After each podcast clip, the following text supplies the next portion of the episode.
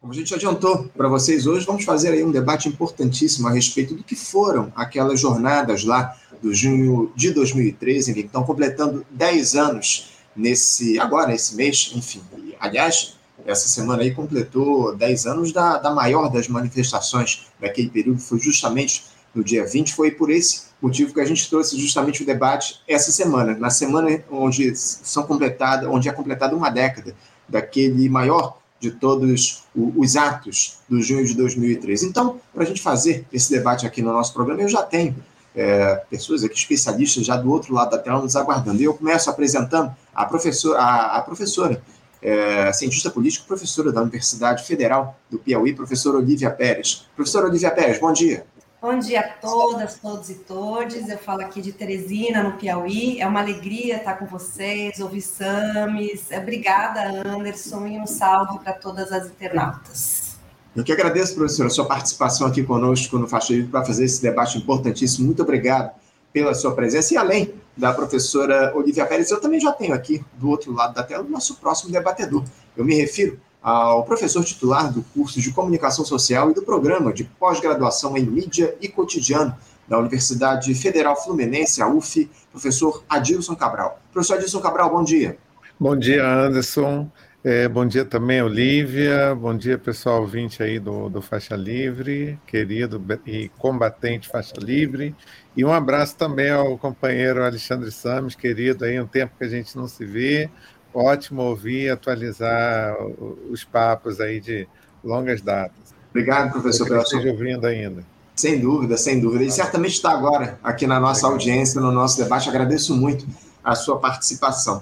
Professor e, e Olivia, a gente ia ter agora a, também, eu ia apresentar o nosso próximo entrevistado, o nosso próximo debatedor, que seria o, o Paulo Marcum, jornalista Paulo Marcum. Mas eu acabei de saber, a Cláudia, nossa produtora, acabou de me avisar aqui, que o Marcum foi acometido por uma conjuntivite e agora está tá recebendo atendimento médico hospitalar lá para tratar dessa conjuntivite. Infelizmente, ele não vai poder participar aqui conosco dessa discussão. Peço desculpas aos nossos interespectadores que estão acompanhando aqui esse debate. Infelizmente, o Paulo Marcum não vai poder tratar conosco desse tema. Certamente a gente vai conversar com ele numa outra oportunidade. Já aproveito para desejar melhoras aí para o Paulo Marcum, jornalista que participaria com a gente do debate de hoje. Mas vamos tocar aqui a nossa discussão, é, nós três aqui nesse, nesse importante debate, o Adilson. Eu queria começar por você, porque estamos completando aí, como eu citei, 10 anos deste que é o maior movimento de massas do país neste século, que mudou a história da política nacional e deixou marcas que, ao que tudo indica,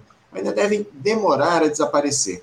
Me refiro, evidentemente, às jornadas de junho de 2013, que levaram aí milhões de brasileiros às ruas sob o singelo argumento de questionar os reajustes nas tarifas do transporte público, mas que acabou desencadeando aí uma convulsão nacional que teve o seu ápice, como eu citei aqui anteriormente, no dia 20 de junho, uma quarta-feira, onde só aqui no Rio de Janeiro estima-se que mais de um milhão de pessoas ocuparam todas as pistas da Avenida Presidente Vargas quase que por completo. E eu era um deles, devo admitir.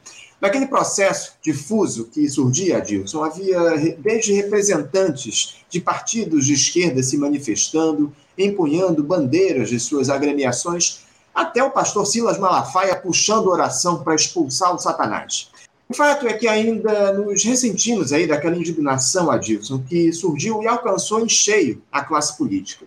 Eu queria começar te perguntando, Adilson, como é que você interpretou as jornadas de junho naquela época? Como é que você reagiu a elas e o que que aqueles protestos acabaram se revelando para você hoje, dez anos depois? A palavra é sua. Vamos lá, Anderson. Obrigado pela pergunta. É, primeiro, mandar uma, uma saudação para a Cláudia né, e um desejo aí de melhoras para o Paulo Marcon, que ninguém merece conjuntivite, né? Tomara que passe logo, seja breve. É, a respeito da, das jornadas de junho, assim, a única certeza que a gente tem é que a gente não tem certeza assim, do, do, do, do que, que foram as jornadas e cravar um determinado diagnóstico sobre é, é, no que as jornadas contribuíram. Né?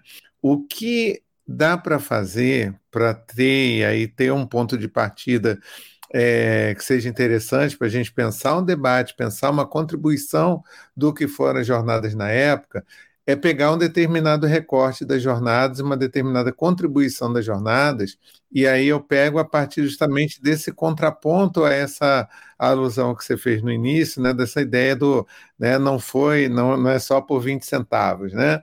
E assim, nunca foi somente por 20 centavos. A gente está falando de um movimento que é, se assentou numa pauta relacionada ao passe livre, né? Passe livre, e aí lembremos, passe livre que viabiliza o ir e vir de estudantes secundaristas, futuros ingressos em universidades, e, alguns, inclusive, já trabalhadores ou estagiários, etc., ou futuros estagiários e trabalhadores.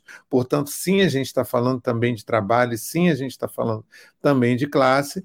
É esse movimento que tem o um ponto de partida relacionado a essa discussão do passe livre, ele incide numa demanda muito mais complexa e, e é, composta de vários é, fundamentos, elementos aí da, da gestão social, que é a mobilidade urbana.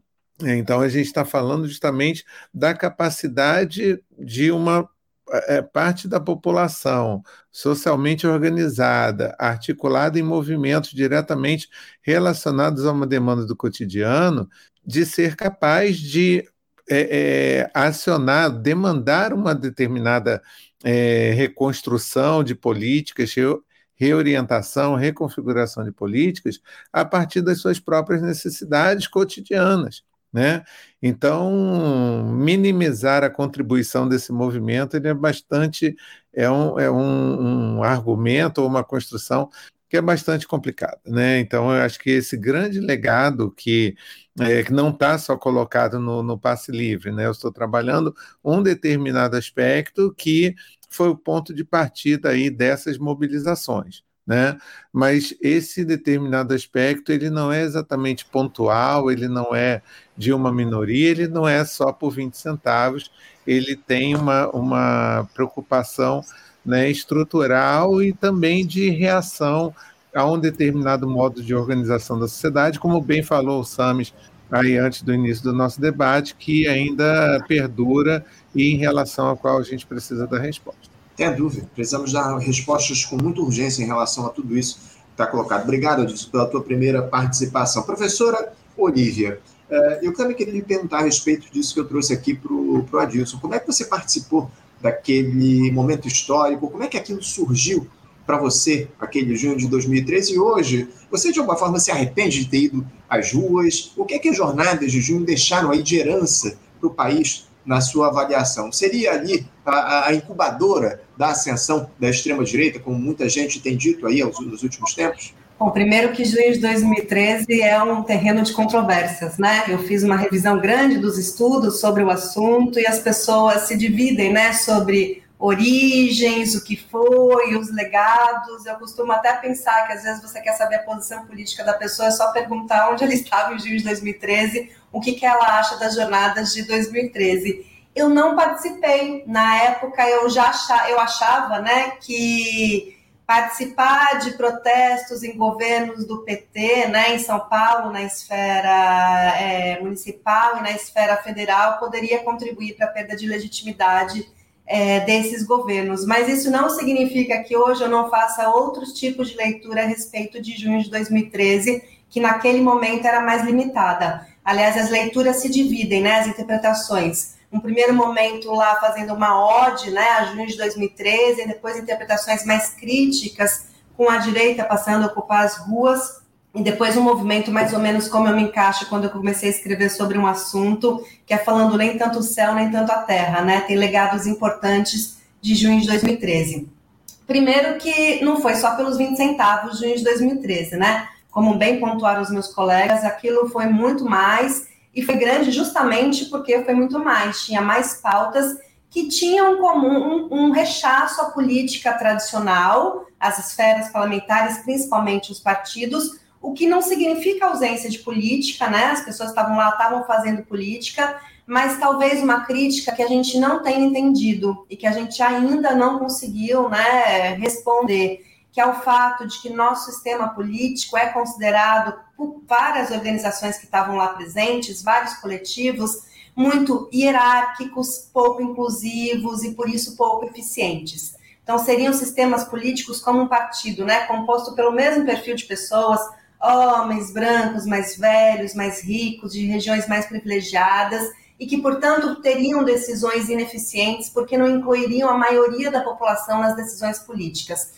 Né? Isso lembrando que a maioria da população brasileira é pobre, negra, morador de periferias, né? Então, essa população não estaria incluída nas decisões políticas, aí uma limitação do nosso sistema político, aí a ideia de antipolítica. Mas é importante ressaltar que junho de 2013 foi um momento de visibilidade, né? Isso retomando os teóricos dos movimentos sociais. Você tem um período de latência que os movimentos sociais estão construindo reflexões e práticas né, de crítica a esse sistema político tradicional, porque é muito hierárquico, pouco inclusivo e ineficiente, e você tem um momento de visibilidade, que são essas diversas né, manifestações que a gente chama desse ciclo de protestos de junho de 2013.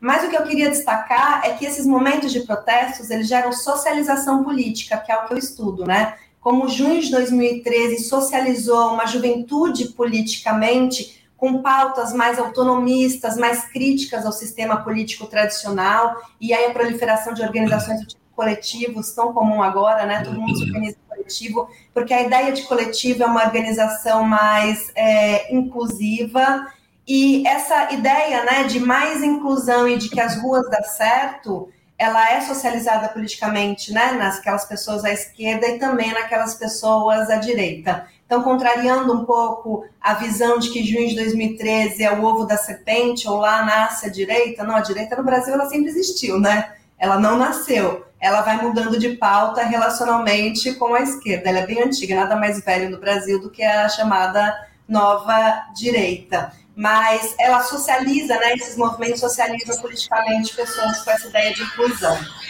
Meu celular é um pouco, vou parar por aqui. Não, à vontade. Obrigado, professor, pela sua primeira participação aqui conosco no programa. O, Adilson, voltando a, a, a palavra para você, porque uh, eu queria te questionar como é que você percebeu aquela época, a reação do governo da presidenta Dilma a todo aquele processo. À época, o, a presidenta estava lá no finalzinho aí do seu. No final, não, né, na segunda metade do seu primeiro mandato, e, e eu queria traçar, você tentasse nos dizer aqui como é que aquilo se deu para você, como é que você entendeu a reação do governo, porque logo após aquela convulsão foram prometidas aí uma série de mudanças. Eu lembro, falou-se muito em reforma política, mas aquilo de uma forma ou de outra acabou não sendo, não sendo levado à frente, assim que as manifestações arrefeceram. Você acha que a classe política, especialmente o governo do PT, reagiu à altura ao que se dava nas ruas naquele momento? Pois então, a gente, quer dizer, é, a minha, o começo da minha fala, né, ela pegou esse ponto mais específico relacionado a uma pauta propositiva, né, inclusive pela crítica de que o movimento não tinha pauta propositiva, era um movimento reativo, né? É, existe uma outra pauta propositiva, só que em função de uma reação a, uma, a, um, a um contraponto de uma agenda que estava sendo colocada no âmbito do governo, e não só o governo federal, mas também o estadual e municipal do Rio de Janeiro, mais especificamente, que era justamente é, o contraponto à existência de um investimento, de uma mobilização em função dos mega eventos, e aí mega eventos não só o já acontecido Pan-Americano em 2007, mas também o que veio, os que vieram a surgir, né? A Copa em 2014 e a Olimpíada em 2016, ambos no Rio de Janeiro.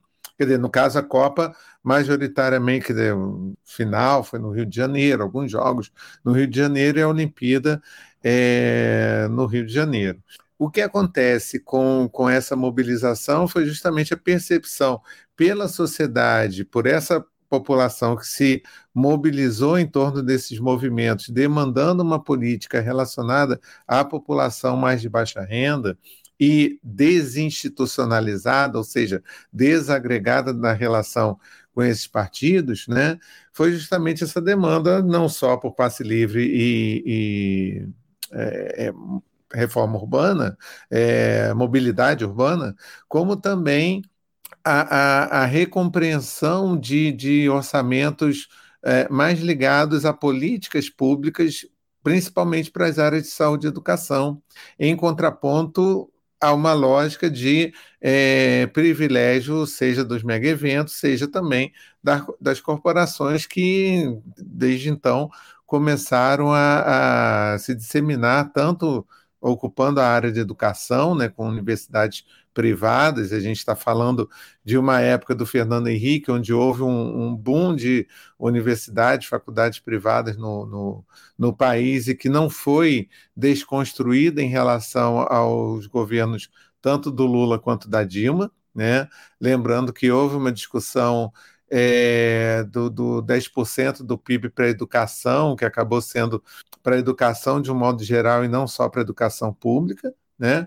E a questão da saúde aí, o Rio de Janeiro sofre bastante com esse modelo das organizações sociais que acaba sendo uma acomodação, uma acolhida né, da privatização da saúde por dentro da própria estrutura é, governamental, lembrando que também o, o, foi no governo Dilma que se criaram as FUNPRESPs, né, a FUNPRESP como fundo de previdência e as EBSERs. Então, é, é, todas as empresas né, de, de prestação de serviço de saúde hospitalar, é, também fazendo essa gestão de hospitais universitários. Então, assim, existia toda uma crítica relacionada à construção de uma política é, fundada no, nessa articulação público-privada que era estranha aos olhos de uma sociedade que não estava necessariamente né, atrelada a uma dinâmica de, de, de partido nem a afirmação do governo, estava atrelada justamente a uma compreensão de que o, o governo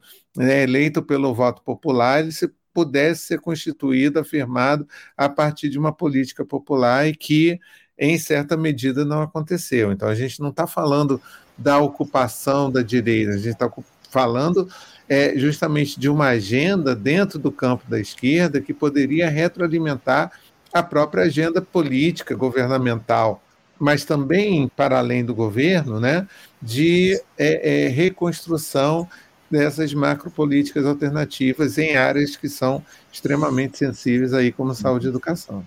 Sem dúvida, sem dúvida alguma, muito bem observado. Professora Olivia, eu vou também questionar a respeito de como é que a senhora observou, como é que você observou a reação do governo Dilma, e eu queria aproveitar para trazer uma, uma provocação de um espectador nosso, o Hipatia. Ele diz aqui o seguinte: ó, Dilma reagiu sancionando uma lei antiterrorismo, classificando manifestantes como terroristas. Eu queria que você falasse, a partir dessa observação do, do Hipatia, e também a sua impressão, a, a, a aquele processo, como é que o governo federal reagiu a tudo aquilo que se deu em junho. Eu acho que essa é uma questão, Anderson, que a gente nem começou a estudar direito, nem começou a pesquisar direito a reação do governo do PT. O que a gente tem lá é o pronunciamento da Dilma, mas teve disputas internas, né? Você teve primeiro um apoio do PT, depois críticas às jornadas, teve bastante disputa dentro do Congresso e raramente, né? Saiu um livro agora com alguma coisa da Dilma, mas que ela não conta muito esse processo, mas que é uma parte da história, da compreensão da história que a gente tem que retomar, que a gente vai resgatar. É que a gente ficou muitos anos aí escrevendo e tentando combater o governo Bolsonaro, mas em algum momento a gente vai ter que voltar para entender qual foi a reação, os limites e as possibilidades do PT naquele momento, porque tem tudo relação com possibilidade. Então, eu acho que teve coisas, há disputas que ainda não estão tão evidentes, mas que mereceriam mais reflexão é, nossa. Agora, de todo jeito, era um contexto, juiz de 2013, de uma tentativa da Dilma e do governo PT no governo federal de ampliação da participação. É, e isso sempre gera reação. E uma das reações, uma das respostas dela foi mais participação, né? Foi por mais participação, possibilidade de plebiscito, por exemplo. É, mas ainda assim era uma resposta limitada. Agora, essa também não é uma resposta fácil, porque muitos jovens, né, eu estudo as juventudes, eles não se sentem representados, pertencentes a esse sistema político. Sentem que não é para eles, né? Que essa democracia é uma democracia que não os beneficia lá na ponta, porque eles não se sentem dentro dela, né? Pertencentes a essa democracia. Agora, para essa maioria, né, se sentir pertencente ao nosso sistema político também é um negócio bastante complicado, porque precisa de ação, escuta e ação no sentido da alteração das relações do poder, né? o que no Brasil é muito difícil, já que ele, né, o poder está na mão de poucas oligarquias desde a invasão do Brasil pelos portugueses.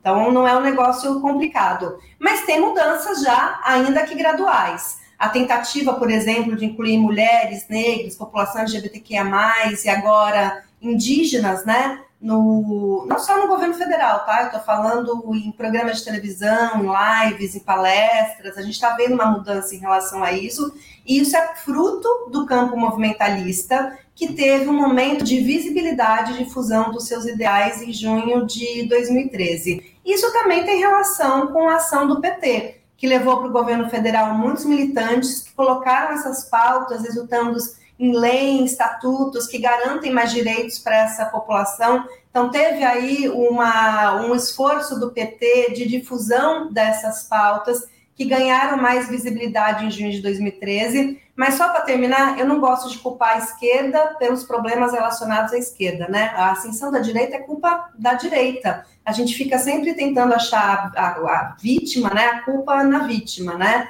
É, o problema é a direita, né? A esquerda poderia ter sido melhor? Poderia mas as minhas críticas ainda continuam direcionadas à direita, que tenta, de todos os modos, preservar as desigualdades sociais historicamente é, do Brasil. Bem colocado. Professora, eu, eu tenho lá as minhas dúvidas em relação a essas ferramentas de participação popular na institucionalidade. A gente não vê aí, é, como a senhora bem comentou, como você bem comentou, essa questão aí dos plebiscitos, dos referendos sendo trazidos à tona para o debate público, algo que o próprio governo do PT atual poderia tomar, tomar conta, tá? atuar a partir desse tipo de ferramenta. O próprio presidente Lula poderia, nesse momento, convocar a rede nacional de rádio e TV para dialogar com a, parte, com a população brasileira, algo que infelizmente não é, não é colocado aqui no nosso país. A participação popular, evidentemente, ela fica restrita ao processo eleitoral, é o que a gente tem observado e nada mudou. Sinceramente, desde 2013 para cá, eu não vi nada, nenhuma mudança nesse sentido de toda forma, eu queria seguir aqui no nosso, no nosso papo, Álvaro, te questionando a respeito do seguinte: a gente tinha lá pautas meio que se misturavam naquela erupção de cobranças ali naquele momento. Havia cartazes pedindo o fim da corrupção, uma demanda que depois acabou ganhando eco por parte justamente da direita, especialmente da extrema-direita, gente pedindo aí dinheiro para a saúde, para a educação, como você muito bem colocou.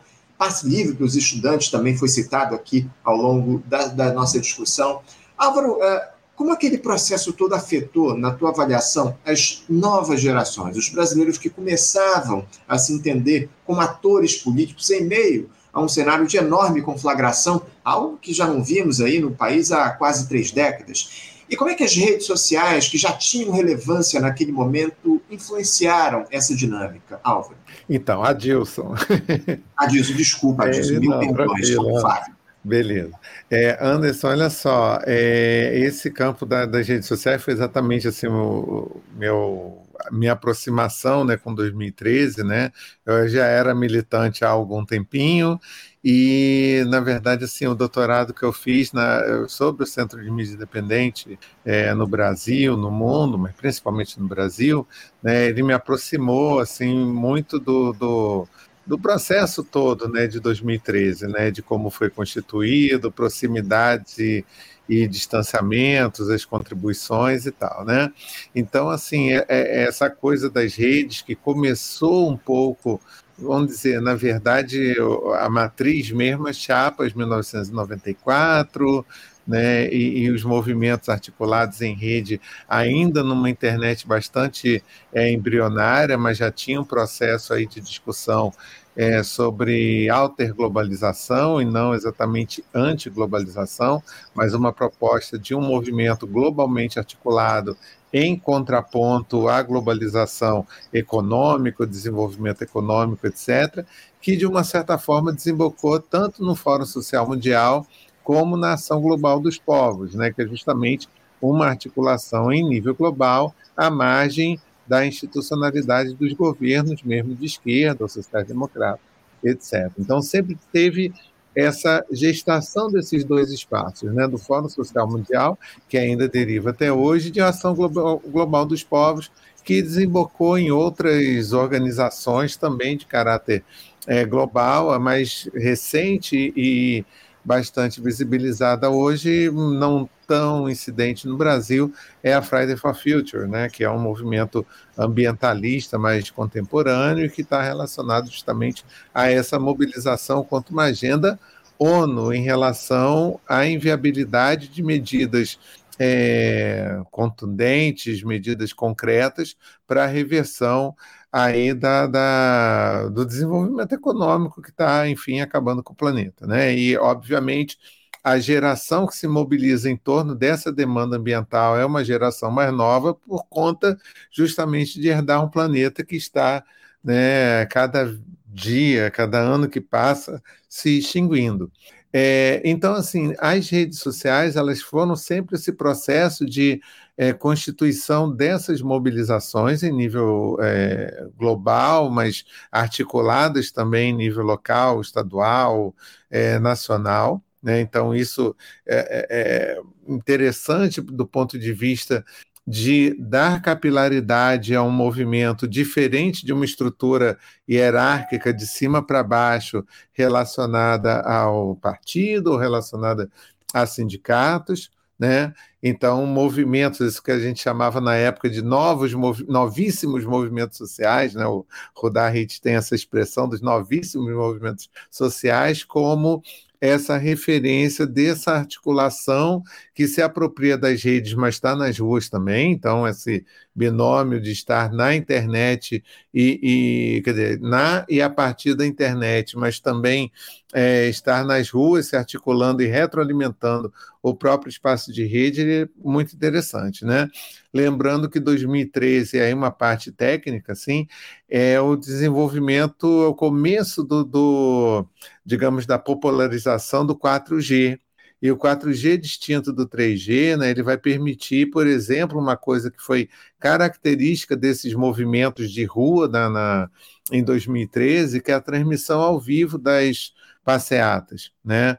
O que significa dizer que existiu também, né? Veja, eu falei do passe livre, da reforma da, da mobilidade urbana, falei da questão contra os mega eventos e um outro aspecto que era muito determinante desse, desse arco de lutas mais central em relação a esses movimentos, que é justamente a democratização da mídia, não pelo viés da reforma, da é, regulamentação, da demanda por uma democracia na forma de leis mais democráticas, né? mas a compreensão da apropriação das tecnologias pela pelos instrumentos que estavam ao alcance, né? Um celular, uma rede 4G disponível que permitisse transmissão em áudio e vídeo de qualidade razoável, e isso se conseguiu compreender em relação às dinâmicas que aconteciam nas tantas manifestações. Né? Então, é, esse movimento de lá para cá, e aí, por exemplo, o contraponto com o Centro de Mídia Independente é interessante, porque foi uma experiência que aconteceu no auge, né, de 2000, 99 vai a 2005 e ela, ela se caracterizava por ser uma, uma época pré-redes, pré-mídias sociais, aquilo que a gente hoje conhece como YouTube, Twitter, é, Facebook, Instagram e tal, nada existia naquela época, a não ser blogs de uma forma muito incipiente. A estrutura que o CMI que o Centro de Mídia Independente proporcionou em nível global, ela foi uma ancestral do que vieram a ser as mídias sociais. E hoje a gente trabalha, a discussão, né, e falando em termos de legado, é justamente o que fazer diante da consolidação desse espaço da internet, que a gente fala com essa referência das plataformas digitais, em relação a essa captura pelos conglomerados que atuam com mídia, sim, né?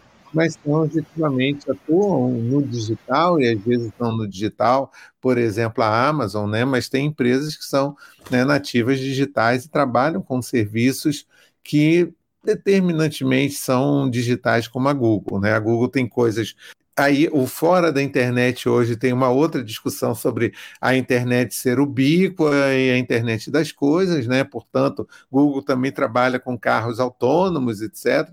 mas é, é, justamente são corporações que capturaram de um modo, de um modo geral essa plataforma que originalmente ela, ela surgiu como descentralizada. Não vou falar livre exatamente, livre no sonho das pessoas que, que trabalharam, mas efetivamente né, descentralizada e ter, com uma disposição de ser deshierarquizada nesse sentido do tratamento, por exemplo, dos dados, né? de não haver dado mais é, rápido ou transmitido com uma melhor qualidade em relação ao outro. A ideia era justamente deshierarquizar no sentido de permitir esse livre fluxo aí de informações. A gente está lidando com ao mesmo tempo com essa demanda, com essa inspiração, mas ao mesmo tempo com a compreensão de que o desafio é extremamente mais complicado diante da consolidação dessa captura, né? Então, em termos de redes sociais, o desafio é muito mais complicado do que 2013.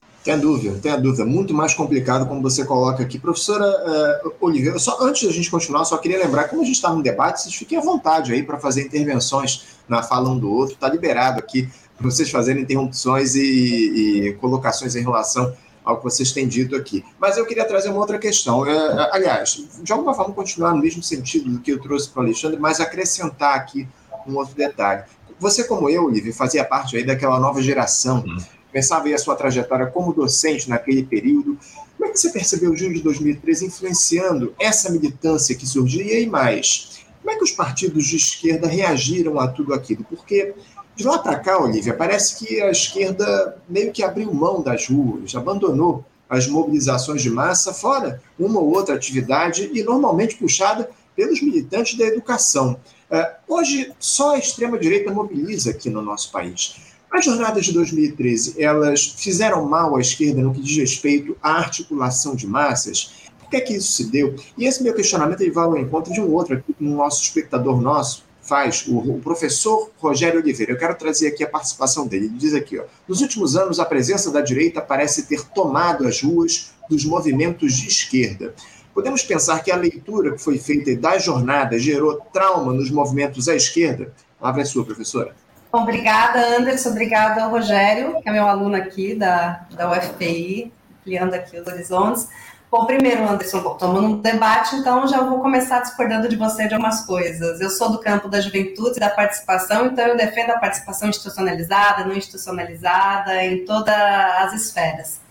A gente está tendo agora, né, pelo projeto do PT, um governo, um plano de uma uma proposta de planos plurianuais participativos, está acontecendo debate, mobilização em todos os estados do Brasil. A gente tem uma retomada importante de conselhos e conferências, que era uma das brigas, uma né, só em relação ao governo Bolsonaro, que era ver sua participação, dentre outras coisas. O próprio né, o orçamento participativo é um modelo de decisão que, embora tenha suas limitações, ele é estudado, exportado, então, é óbvio que tem limitações a participação institucionalizada, mas não é porque tem limitação que a gente joga fora, dá, dá para melhorar. E, além disso, tem muito jovem forçando a inclusão, é, modificação dentro da instituição, dentro da participação institucionalizada, pedindo para mais abertura para essa maioria da população. A exemplo de próprios coletivos dentro de partidos políticos, dentro de organizações políticas mais estruturadas.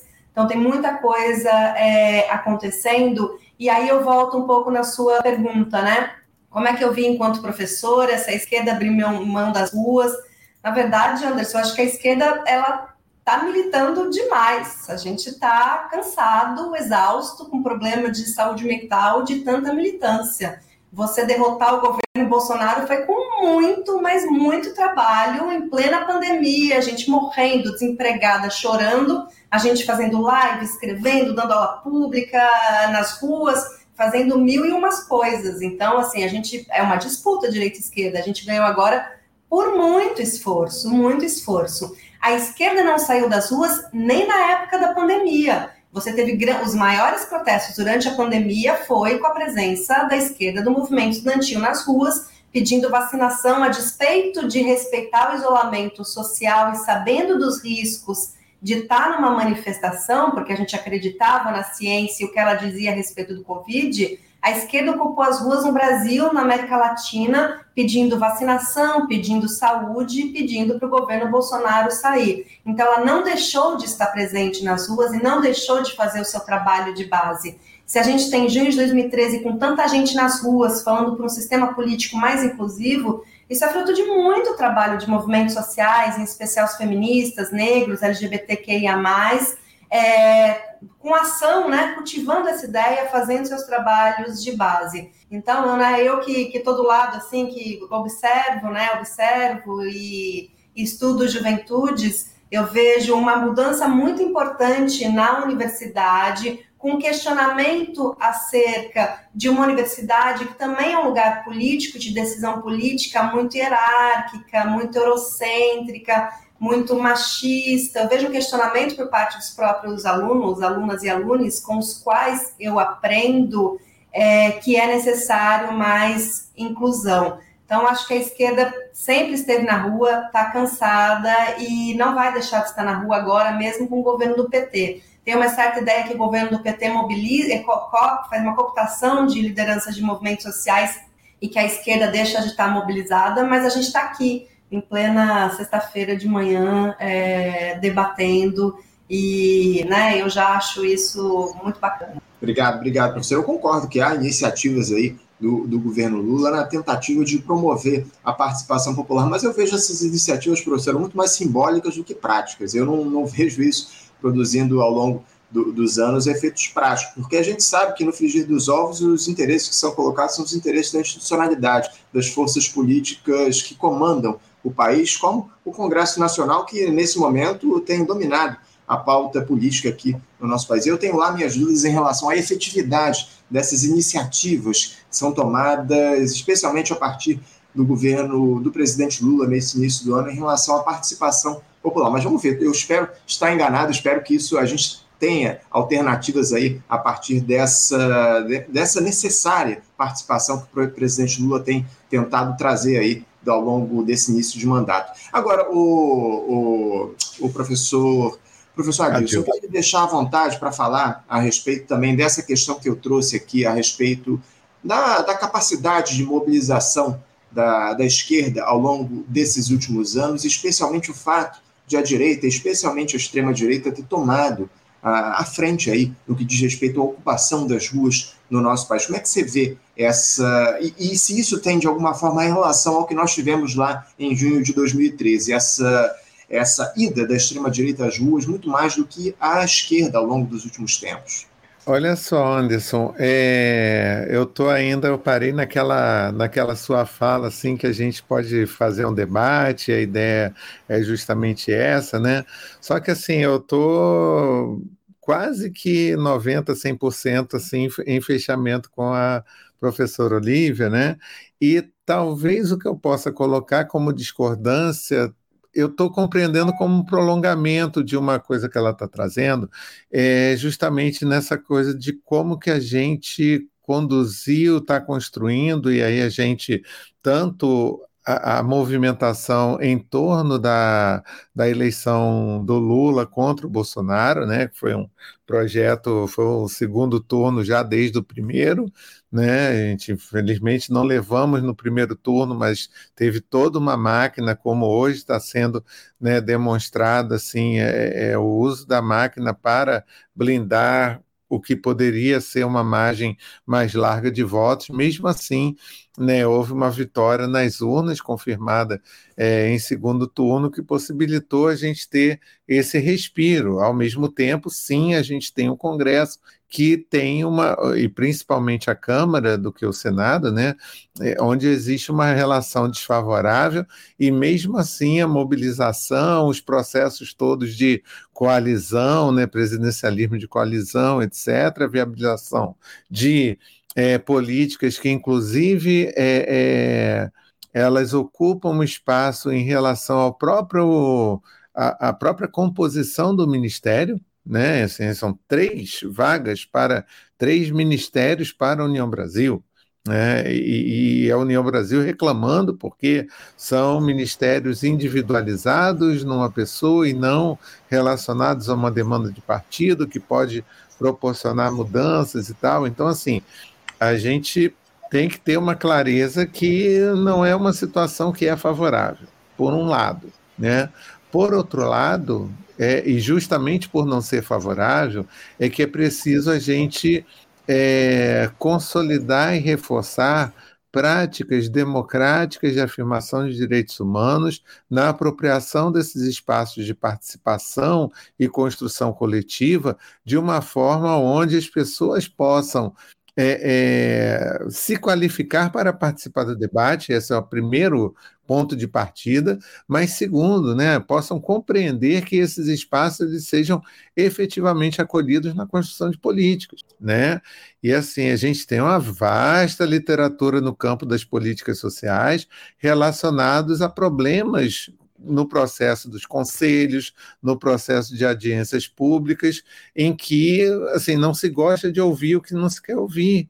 E aí é, algo que, e aí voltando desde o primeiro, a primeira questão que você colocou, quer dizer, é, é, é as esquerdas, digamos, institucional e não institucional, elas precisam meio que né, assuntar a compreensão de que os espaços efetivos de participação são para que as participações sejam efetivas. Não adianta a gente construir todo um aramado de participação e não se viabilizar as propostas. Agora, ao mesmo tempo, é preciso uma compreensão de que é, é, a aprovação de propostas num espaço que não é deliberativo, um espaço que se encaminha para uma, uma aprovação nesse espaço que é institucionalizado de deliberação, que é o Congresso, e aí Câmara, Senado e tal, enfrenta e, e, e demanda né, uma construção de uma luta que é muito mais complicada. Né?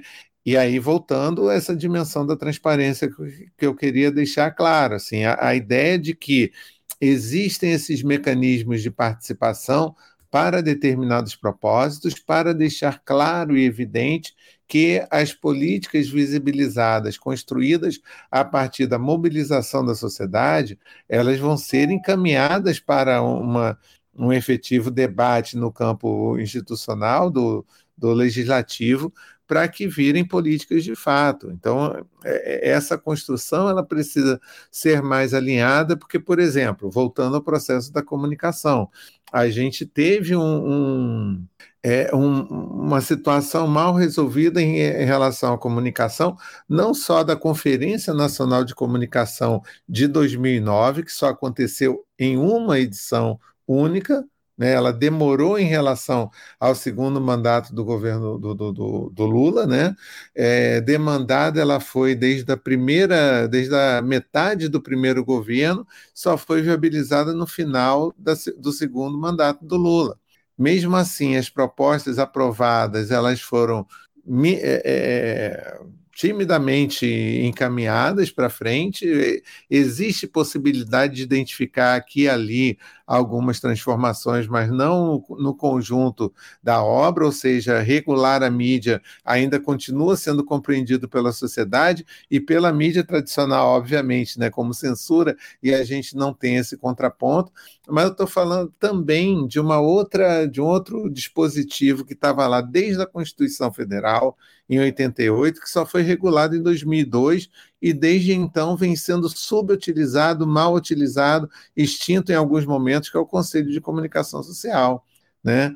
É, e é uma área, veja, sensível, portanto, que, que é, é, a esquerda institucionalizada, o, o, Partido dos Trabalhadores de modo geral e o Lula em particular sofreram diretamente é, em relação ao papel da mídia, seja tradicional, seja dessa nova mídia né, digital, sofreram e, e, que demanda uma atenção né, e uma prioridade em relação à capacidade de uma construção de uma política que seja efetivamente pública, transparente e que proporcione essa transformação. Então, é, dei o exemplo da comunicação não só por ser próximo, mas por ser também é, extremamente sensível. Mas a gente poderia falar de outras áreas também nessa demanda dessa reconstrução de uma política pública transparente a partir desses mecanismos de participação.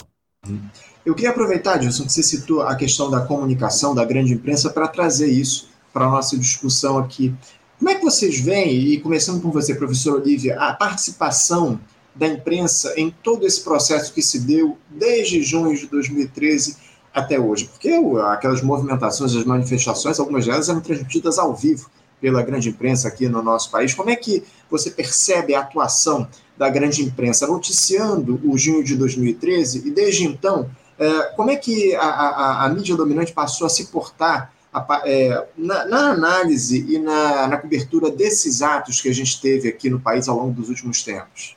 Bom, antes de entrar na mídia, Anderson, já que é um debate, eu vou responder um pouco a sua provocação anterior. É, eu não acho que o governo do PT, Anderson, seja o ideal, seja a esquerda que a gente queria, né? Não é. Mas eu acho que tem mobilizações importantes, ou seja, tem um campo movimentalista importante que vem trabalhando há séculos, né? historicamente, que a gente não pode desconsiderar, inclusive porque eles são responsáveis por transformações que tiveram visibilidade em 2013 e que têm ecos agora. E eu espero que eles estejam presentes no governo Lula. Então, assim, a crítica não vai deixar de existir, mas eu aposto nesse campo movimentalista para transformar a democracia, né? A luta para que esses militantes estejam presentes nas decisões, porque eles têm contribuições significativas sobre quais os problemas da nossa democracia e como superá-la. E que eles sejam ouvidos, né? E colocado em prática. Porque o que eles estão ensinando é que não basta políticas públicas para as chamadas minorias, que na verdade são as maiorias, né? ou em nome dessas minorias, mas que eles estejam presentes na construção das políticas públicas, né? Que haja uma inclusão delos, que é como minha filha chama, né? Quem tem identidade de gênero fluida, ela já me ensinou que eu chamo de elo. Ou seja, o meu olhar, ele não é só para o PT, mas é para milhares de pessoas que estão ensinando é, como tornar as organizações políticas mais inclusivas, mais substantivas.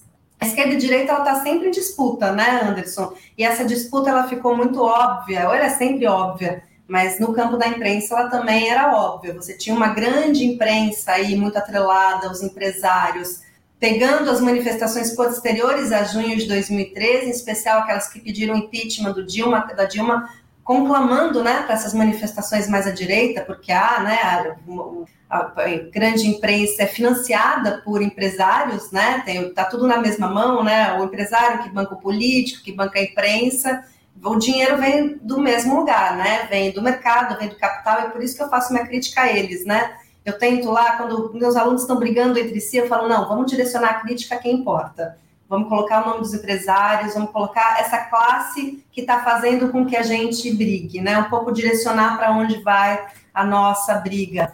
É, mas também tem um, um, terreno de disputa muito importante de 2013 que dá para observar na imprensa com a criação né, de mídias alternativas, de instrumentos alternativos, de vozes alternativas e a proliferação dele por meio da internet. Isso também não é um legado das jornadas, porque já estava sendo construído antes mas isso foi um importante momento de difusão dessa mídia alternativa, que agora a gente tem, por exemplo, a possibilidade de participar de um programa à esquerda. O que antes, né, de não antes, né, de 2013, mas algumas décadas atrás era uma coisa impensável e hoje a gente tem essa possibilidade e eu devo, eu agradeço essa possibilidade por muitos grupos de esquerda, inclusive da mídia, inclusive você, Anderson, que estão nessa disputa diariamente. Que o Faixa Livre está nessa disputa, doutora, professora, há quase três décadas. O programa tem 28 anos de, de idade, foi criado em 1994 como um projeto radiofônico aqui no Rio de Janeiro, justamente naquele momento em que o neoliberalismo avançava no país a partir da eleição do Fernando Henrique Cardoso, uma série de entidades associativas sindicais criaram o projeto Faixa Livre aí para se colocar com uma trincheira radiofônica à época esse avanço dos ideais neoliberais aqui no nosso país. E a gente continua agora com esse projeto exclusivamente aqui no nosso canal no YouTube. É muito importante a gente ter, de fato, esses espaços para o diálogo à esquerda no nosso país e que é evidente que a partir do advento da internet isso se tornou mais fácil, esse crescimento da mídia alternativa, que é muito importante a gente fazer essa discussão aqui no nosso país. E, o, o professor Dilson, eu queria deixar à vontade para falar também a respeito dessa, dessa questão do, da, de como a imprensa atuou lá no junho de 2013 e como é que se dá hoje a, a, participação da grande mídia nesses movimentos aí, nessas mobilizações que estão colocadas? Como é que dá, como é que se dá essa cobertura e como é que junho de 2013 influenciou todo esse processo da grande imprensa cobrindo os atos aqui no nosso país? É interessante, Anderson, que a gente já tinha, né, como a professora Lívia falou, essa construção tanto política nas ruas, né? Lembrando que 2013 foi um, um, dois anos lá dos movimentos que tomaram o mundo todo, dos indignados, das ocupações em Nova York, Madrid, é, também a Primavera Árabe, né? Na Tunísia, Egito e tal. E quando a, a, gente chamava assim, a bola de neve veio bater no Brasil, né, ela veio justamente na época em que como eu havia falado, né, foi justamente da, da digamos, consolidação ou, ou, disseminação, digamos assim, do 4G como essa possibilidade de transmissão de áudio e vídeo em tempo real, né, que possibilitou as transmissões das próprias manifestações ao vivo, né? A grande mídia sempre tratava não só a 13 como pré-13, né, como em movimentos também, como você bem falou, assim, de professores públicos e tal, como vândalos. Né? Eu me lembro do Ricardo Boechat chamando o professor de vândalo, que estava ocupando a Rua das Laranjeiras, o caminho das pessoas que iam para o trabalho e tal. Então, assim, era recorrente essa referência. Né? E repara que houve na Paulista um, um, incidente, não foi proporcionado pelos manifestantes, isso foi bastante claro, né? Que foi das da reação exacerbada da polícia, se eu não me engano, estadual do governo de São Paulo, e que acabou resvalando numa repórter, se eu não me engano, ou da Globo ou da Folha, que houve um ponto de virada. Isso daí, assim, quem faz o, o, o cronograma, né, dia após dia das, das, das, manifestações, eu acredito que o Paulo Marcon ele tem isso daí né, mapeado, né, existiu um ponto de virada. Primeiro, os manifestantes passaram a ser chamados como tais e não como vândalos. Segundo, e em paralelo, é, em função dessa reconfiguração da mídia, as passeatas deixam de ter 100 mil para passar a ter um milhão né? E esse um milhão, de uma certa forma, ele acabou servindo como um, uma janela de oportunidade aí para movimentos de uma direita que já estava se organizando, já estava organizada em outros espaços, em outras é, mobilizações. Né? Eu não gosto de falar de movimento social se referindo à direita. Eu prefiro falar de mobilizações, agrupamento, qualquer coisa que seja diferente de associar movimento como algo relacionado ao pensamento conservador, né? O pensamento conservador, pela própria física elementar, ela não faz movimento. Então, as mobilizações de direita, elas é, é, ocuparam esses espaços e disputaram a agenda muito em função também do apoio da mídia em relação a desconstrução do projeto de poder que vinha se trabalhando desde então com Lula 1, Lula 2, Dilma 1 e depois o Dilma 2. Dilma 2 deixou de, de perder para o Aécio também por uma margem extremamente pequena de votos e em função também de uma baita mobilização relacionada a um projeto principalmente que veio das mulheres do apoio das mulheres relacionado às políticas de, de saúde, de proteção às mulheres que vinham sendo trabalhadas no governo Dilma e que não se tinha compreensão, confiança que o AS fosse trazer. É, então, essa conquista ela foi possível em 2014, mas mesmo assim com uma situação cambaleante da, da, da, Dilma, apoiada pela mídia tradicional. Na época não existia essa força do, do, das plataformas tal como temos hoje em relação à Cambridge Analytica, em relação à força do Facebook, do Google, Facebook também com o Instagram, né? Mas existia essa possibilidade de consolidação é, de uma massa crítica que acabou sendo construída em relação ao próprio Congresso, né? que tornou possível o impeachment da Dilma. Depois comprovado não haver nenhuma é, sustentação do ponto de vista é, institucional, do ponto de vista legal, que a levasse ao impeachment. Ou seja, foi um golpe com o Supremo e com tudo que tirou a Dilma do poder. Mas quando a gente fala tudo, também a mídia tradicional. A mídia demorou, e aí estamos falando de Rede Globo, né? A Rede Globo ela, levou algumas décadas para assumir que a verdade era dura, que ela esteve apoiando a ditadura, mas ainda não fez exatamente uma meia-culpa tão clara, tão evidente, em relação ao engajamento dela na, na própria é, é, construção desse impeachment, que, que levou ao impeachment é, da Dilma, né, desse golpe contra o, o, a manutenção é, da Dilma no poder.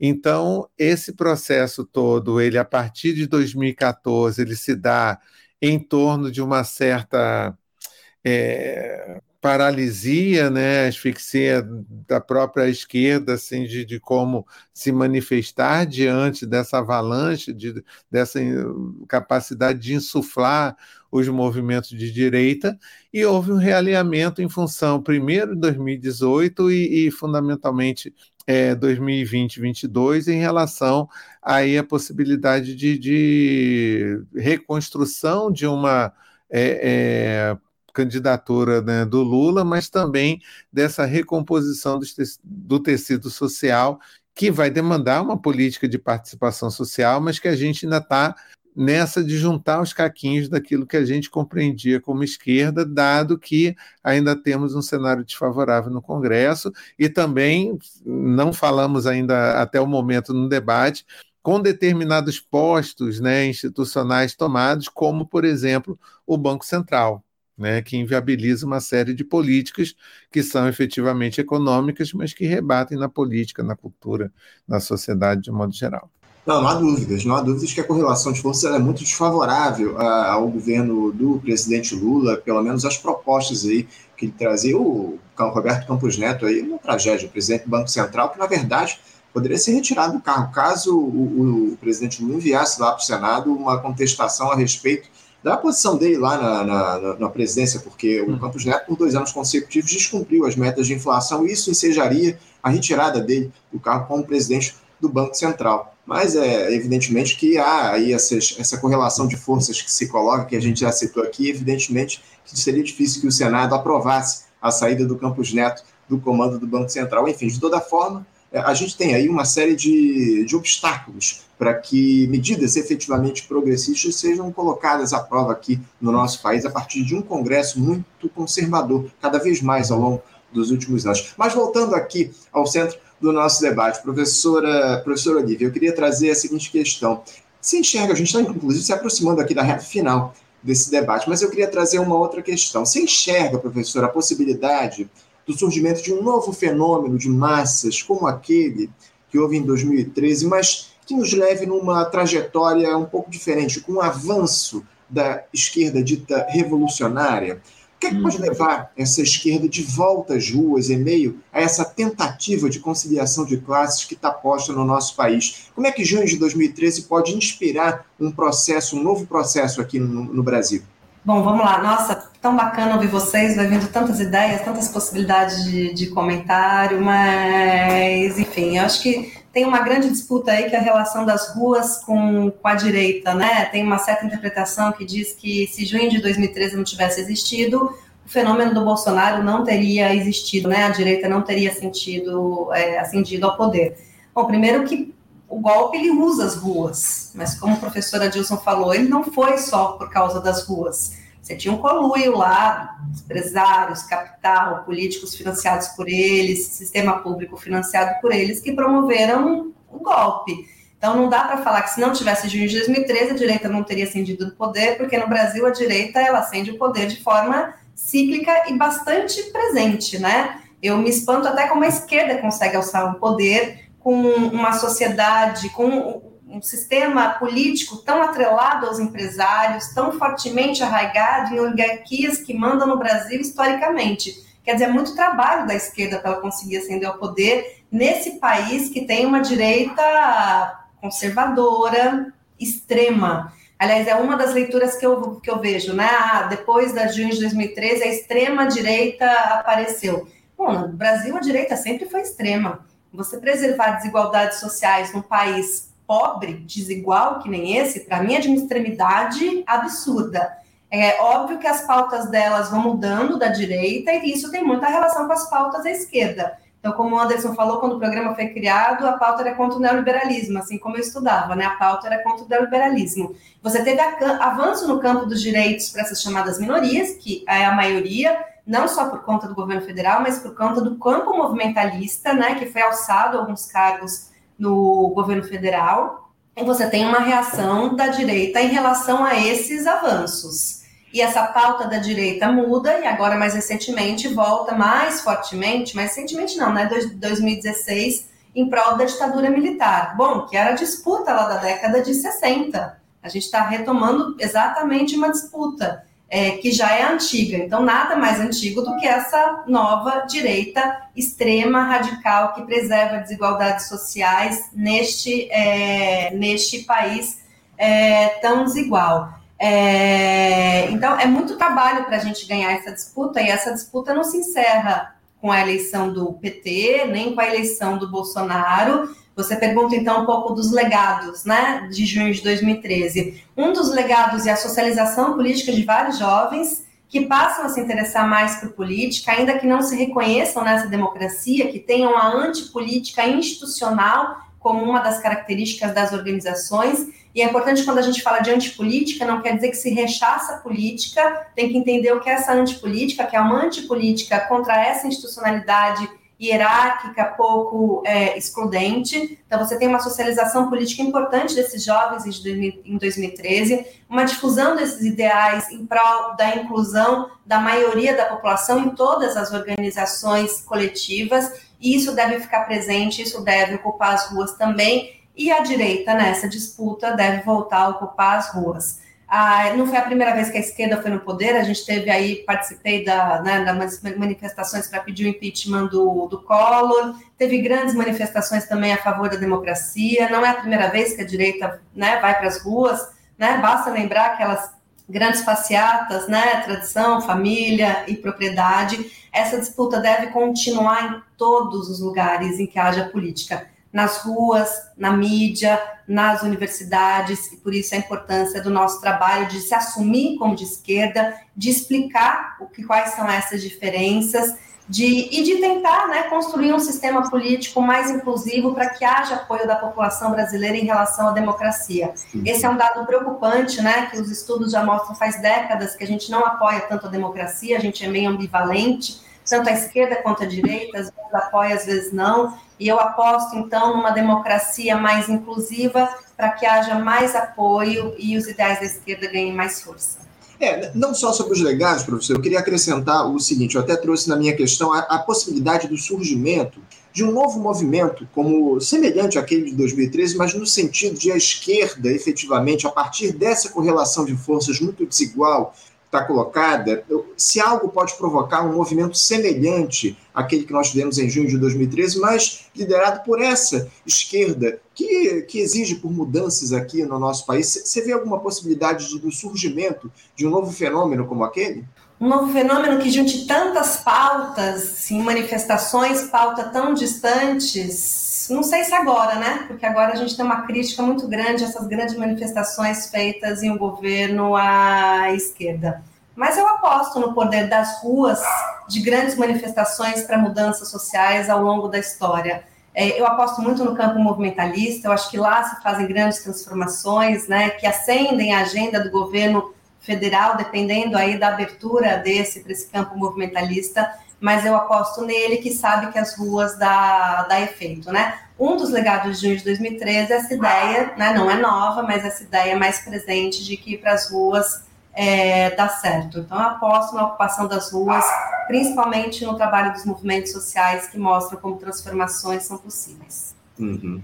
Obrigado. O, o, Adilson, eu queria te passar a palavra para você. A gente está aqui, como eu citei, aqui na reta final do nosso debate. Eu vou te passar a palavra para fazer a tua última participação aqui conosco nesse debate, falando justamente a respeito, no mesmo sentido do que eu trouxe aqui uhum. para a professora Olivia. Como é que você vê a possibilidade aí da, da sociedade brasileira lutar por mudanças que não privilegiem o grande capital, que pressionem a classe política a colocar os direitos sociais no topo das prioridades, tomando aí como exemplo aquilo que nós tivemos em 2013. Você vê alguma possibilidade de se dar aqui no nosso país ao longo desses próximos anos de gestão Lula?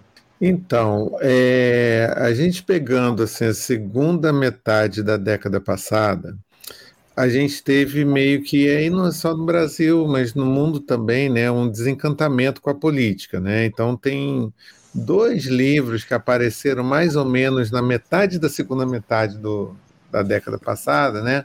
Um que é o Povo contra a Democracia do é, e o outro que é, eu estou lembrando do autor Stephen Ziblatt, é, ai, que um que o Barros sempre cita, está me faltando o nome no momento aqui, mas eles fazem essa descrição justamente de como, em vários contextos nacionais, existe um desencanto com a política e também uma, uma, inclinação a uma agenda que é mais conservadora e também a acolhida de determinados salvadores da pátria, etc. E tal, né? Então, essa discussão, ela, porque as demo, é, quando as como as democracias morrem, o livro do Ziblatt, é, como as democracias morrem do Ziblatt, e o Povo contra a Democracia do Echamon. Então esses livros eles foram meio de referência nessa época e tal, estão fechando um ciclo agora porque justamente houve uma mobilização, principalmente institucional,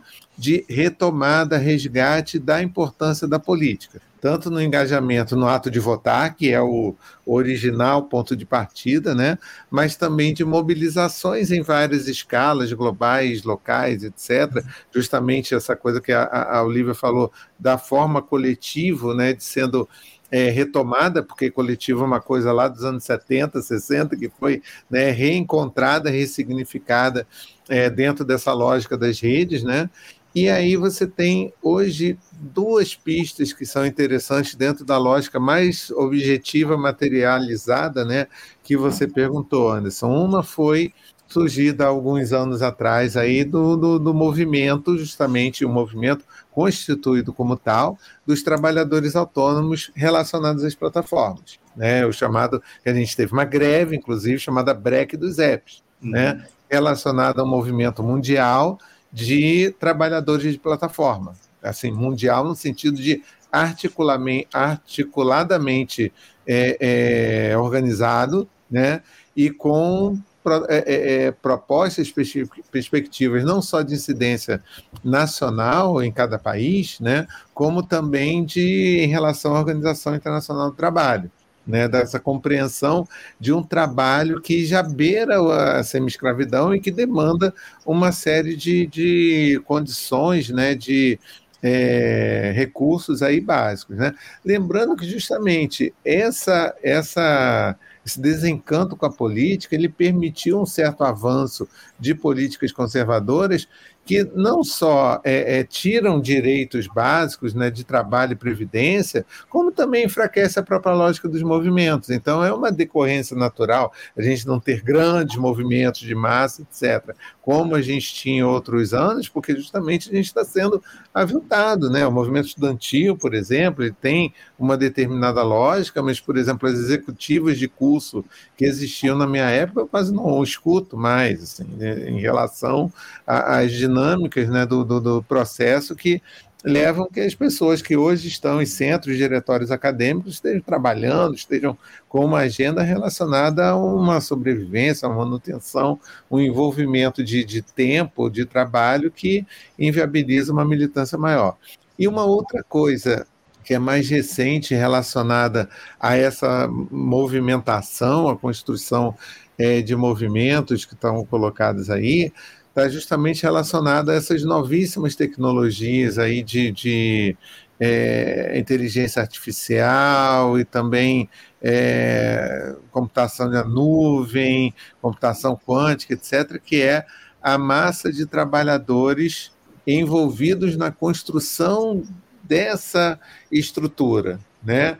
tanto do ponto de vista do aviltamento das condições básicas de trabalho, ao modo da, da, dos trabalhadores de plataforma, mas de uma forma mais intensificada, porque aí realmente é, é analogia ao escravo mesmo, a escravidão mesmo, porque o, o pagamento, né, o, o, que eles recebem por hora é extremamente aviltante, fora a perda de perspectiva de direito, né, nem de ter direito, é da perspectiva de ter direito. Né? Então, essa eh, construção em relação ao campo de trabalho é fundamental.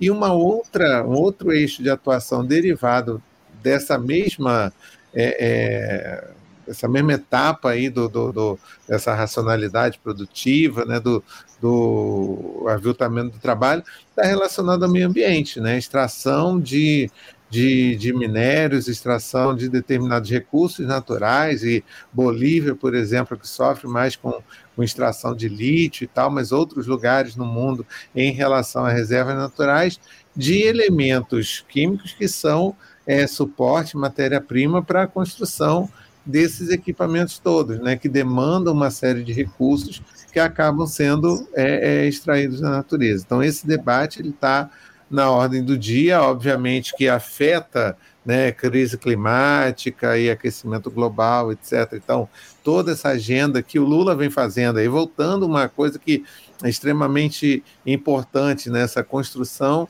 de uma, de uma política internacional onde essa questão seja colocada de um modo global e que as grandes potências elas efetivamente assumam a responsabilidade e, e a necessidade de atuarem para reverter um desgaste que está já se colocando pelo campo científico como é, irreversível daqui a algumas décadas, mas que é importante que exista uma mobilização global com incidência nos seus é, nos países de origem, as mobilizações em torno de categorias de trabalhadores, né, que são é, é, e que se compreendam como capazes de demandar uma outra lógica de construção política participativa e que incida também numa outra lógica de, de trabalho. Uhum.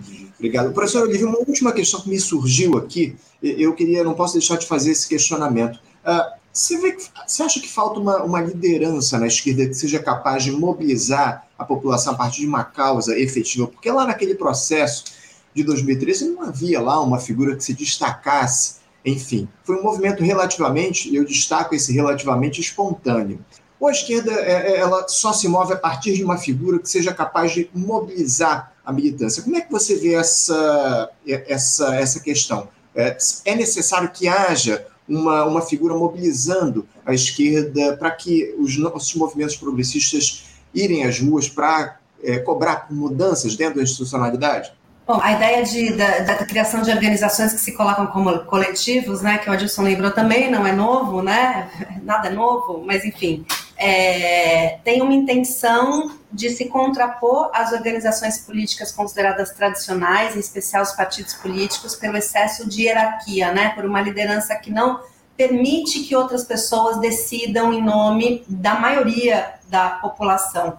Então, essas organizações que foram esses jovens que foram socializados politicamente em junho de 2013, que estavam lá presentes, né, não só foram aprenderam, mas estavam lá presentes, tinha por parte de algumas organizações, muitas, essa recusa à liderança, como o próprio movimento Passe Livre. Uhum. É, e é interessante entender essa recusa à liderança, não é que eles recusem uma organização né, dentro da organização, mas eles recusam uma liderança que decida em nome de todos, em nome dessa grande maioria. Então, aí tem um recado importante. Isso não significa que não vai ter uma liderança é, para né, mobilizar ou para fazer transformações, mas que a aposta deve ser no coletivo, nas pessoas construindo juntas e numa inclusão desse grupo na, nas transformações sociais. E para terminar, Anderson, eu sou cientista política, mas na verdade eu não eu não olho para o PT, eu não aposto no PT, eu não aposto só no governo federal para as grandes transformações sociais, políticas, culturais que, que eu almejo, porque eu acho que as mudanças não vêm dali. As mudanças estão acontecendo no campo dos movimentos sociais, apesar dos governos conservadores. Apesar do PT, eu aposto que essas mudanças estão é, acontecendo, e eu acho que os movimentos sociais, as juventudes, têm importantes recados sobre como melhorar o nosso sistema político na esfera federal e também na esfera local. E passa por essa ideia de construções mais coletivas, mais inclusivas, que você não tem uma liderança sozinho, decidindo, né, com um perfil distoante da população brasileira, é, decidindo em nome da população brasileira. Então, o que eu tenho aprendido, né? Na verdade, eu não sou professora, mas eu aprendo. O que eu tenho aprendido com esse campo movimentalista é que a ideia de inclusão da maioria da população brasileira vai fazer diferença no sistema político e é nisso que eu aposto, apesar desses governos pouco inclusivos que a gente tem.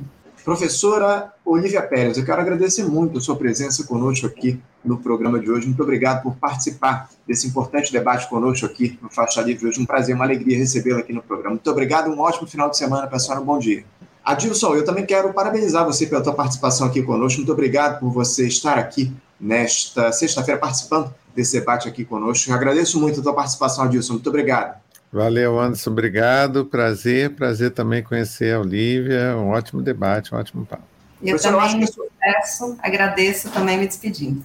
Pois é, sua, sua imagem tinha travado agora há pouco. Agradeço muito a sua presença, professora, pela participação aqui conosco e agradeço também, acima de tudo, a audiência de todos os nossos espectadores que estiveram aqui conosco nesta sexta-feira acompanhando o programa um pouquinho mais tarde, hoje um pouquinho fora do nosso horário normal, mas lembrando que na segunda-feira nós voltamos ao nosso horário tradicional a partir das 8 da manhã com mais uma edição do nosso Faixa Livre. Agradeço mais uma vez a audiência e desejo a todos um ótimo final de semana, um bom dia, um abraço e até segunda. Você, ouvinte do Faixa Livre, pode ajudar a mantê-lo no ar. Faça sua contribuição diretamente na conta do Banco Itaú, agência 6157, conta corrente 99360, dígito 8. Esta conta encontra-se em nome do Sindicato dos Professores do Município do Rio de Janeiro e região, o Simpro Rio, uma das nossas entidades patrocinadoras, mas seus recursos são destinados exclusivamente para o financiamento do nosso programa. Você pode fazer sua doação de qualquer valor, utilizando também a nossa chave Pix, que é ouvinte@programafaixalivre.com.br. Sua contribuição é fundamental para a manutenção desta trincheira progressista no ar.